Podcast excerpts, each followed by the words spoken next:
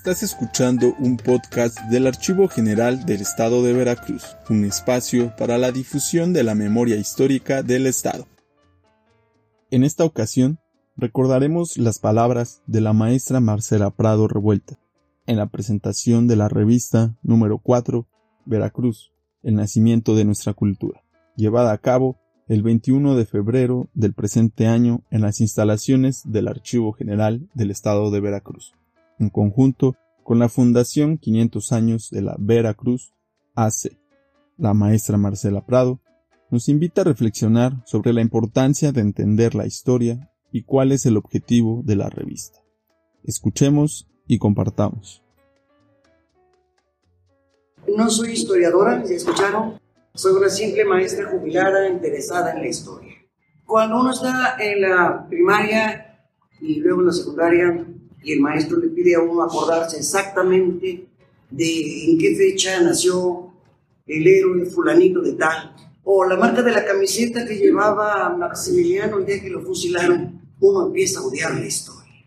Y el que no sabe historia está cometiendo en este momento los mismos pecados capitales y los mismos errores que han llevado en todo el mundo a toda la revolución. Saber historia es parte de nuestra vida personal, no la historiografía. Aquí hay historiadores profesionales. Yo no soy historiador, soy una vieja maestra nada más. Eh, pero la historiografía, las fechas, los datos, en qué año fue la batalla de las Termópilas. Yo primero me preguntaba dónde están las Termópilas. Eh, es, es terrible la forma en que enseñamos historia. Alguien tendría que cambiar los programas desde la primaria hasta la profesional para aprender nuestra historia. Yo prefiero saber de qué manera evolucionó el estado de Veracruz para convertirse en lo que somos y no saber exactamente las fechas de cada una de las batallas en que morimos los mexicanos. El, el concepto no es mío, tiene miles de años. La historiografía es una cosa, los archivos son una cosa y la historia es otra cosa. Entonces, 50 años, esta pequeña reunión formará parte de la historia del propio archivo. Y nadie va a anotar los nombres de todos los que están presentes. Y tampoco tenemos importancia. La importancia es lo que se está haciendo. Y que con ese concepto, nosotros, eh, la anciana soy yo, los demás colaboradores son jóvenes colaboradores. Estamos intentando con la revista Veracruz, el nacimiento de nuestra cultura, hacer accesible la historia de Veracruz, en especial de la historia del puerto de Veracruz, para las siguientes generaciones. Eh, ¿Por qué, ¿Por qué estamos perdiendo la historia de nuestro propio puerto, el que se hizo en 1902? cómo se convirtió la fabada en nuestros frijoles charros. ¿Cómo llegó el danzón? ¿Cómo llegó el danzón? ¿Por qué los chavos bailan danzón? ¿O por qué los muchachos ya no bailan el danzón? ¿Cómo estamos perdiendo el danzón? ¿Por qué ya no hay jóvenes que escriban décimas espinelas y se concreten escribir el pornográfico regatón? ¿Qué es pornográfico? Ojalá fuera erótico, pornográfico. Eso es la historia. De cómo, cómo los charros que nacen en Salamanca, en España, se convierten en el distintivo del charro mexicano. Eso es historia, no la fecha. ¿De qué manera las sillas de allá tienen que convertirse en otras sillas acá? Porque somos unos mestizos. Eso es de lo que trata nuestra revista del nacimiento de nuestra cultura, este mestizaje maravilloso. Hace poco me entrevistó Enrique Krause, entonces me dijo que, qué era yo. Le dije una mestiza perfecta que tengo la estatura de mi abuelo celta, unos Tengo el pelo negro de India de la Malinche y en alguna parte por allí hay algo algo de nuestra cultura afro.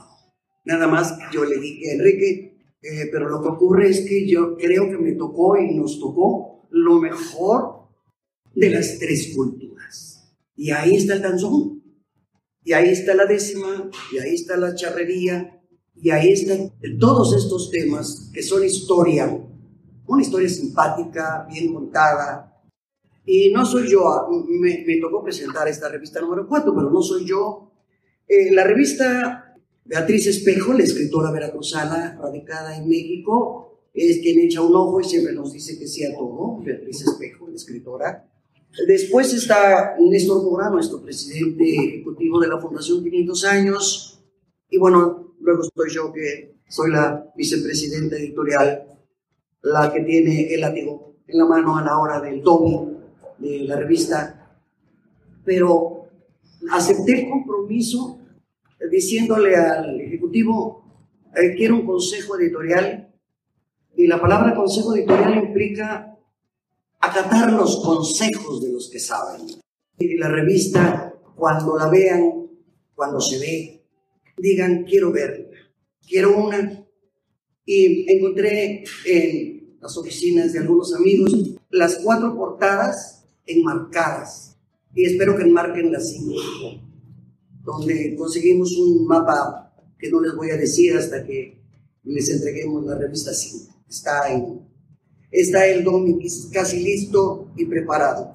Este mapa se utilizó en los 450 años de la fundación del Cabildo de la ciudad de Veracruz. La revista 4 está dedicada al siglo XIX, la revista número 5 la estamos dedicando al siglo XX. ¿Cuál es la función de nuestra modestísima revista?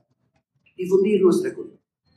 De manera simpática, de, manera agradable, de tal manera que, todo el mundo quiera seguir estudiando historia. Eh, que, que no piensen que la historia es un texto que hay que aprenderse de memoria para decírselo al maestro mañana por la mañana. Queremos que cada uno de los veracruzanos piensen que están haciendo historia hoy ahorita estamos haciendo historia. ¿A quién se le entrega la revista? La hemos repartido en el mercado, en el supermercado, en la sala de espera de la DEO, en la entrada de las escuelas. Y en la casa de ustedes pasa, hace mil años, un vendedor de tamales muy ricos, otra fusión cultural del tamal que un día me vio en la televisión con los compañeros de la revista y vio la revista número uno y tocó el timbre no para venderme los tamales, sino para pedirme que le regalara yo la revista número uno. Pues le di la revista número uno. Ahora, este señor que siempre camina con su esposa vendiendo sus tamales para vivir, pasa a la casa de ustedes por la revista número dos, la número tres y la número cuatro. Eso se llama difundir la cultura porque todos ustedes tienen escuela y maestros, pero la otra gente no tiene ni escuela, ni maestros, ni forma de comprar. Y cuando uno va a los lugares de cultura popular, yo le llamo populachera, eh, pues tienen el Hola, el Hola TV, ah, el Playboy y cosas igual de espeluznantes, porque son espeluznantes, espeluznantes, eh, pero no se encuentra algo excepto Algarabía, por ejemplo, pero excepto en las buenas librerías no hay nada que difunda nuestra cultura. Como ustedes verán, estoy hablando de nuestra cultura, no de nuestra historia.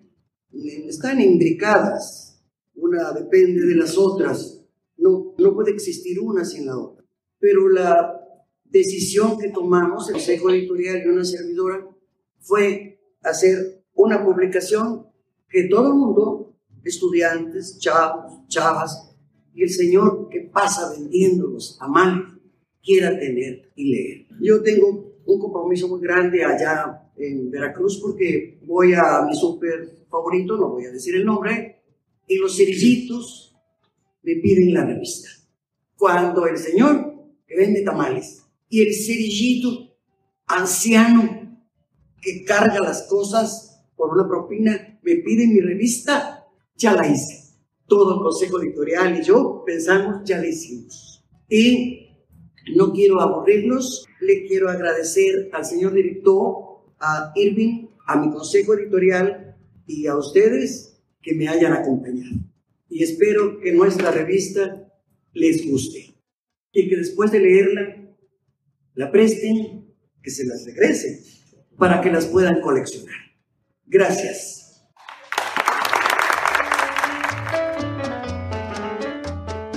Veracruz, Gobierno del Estado.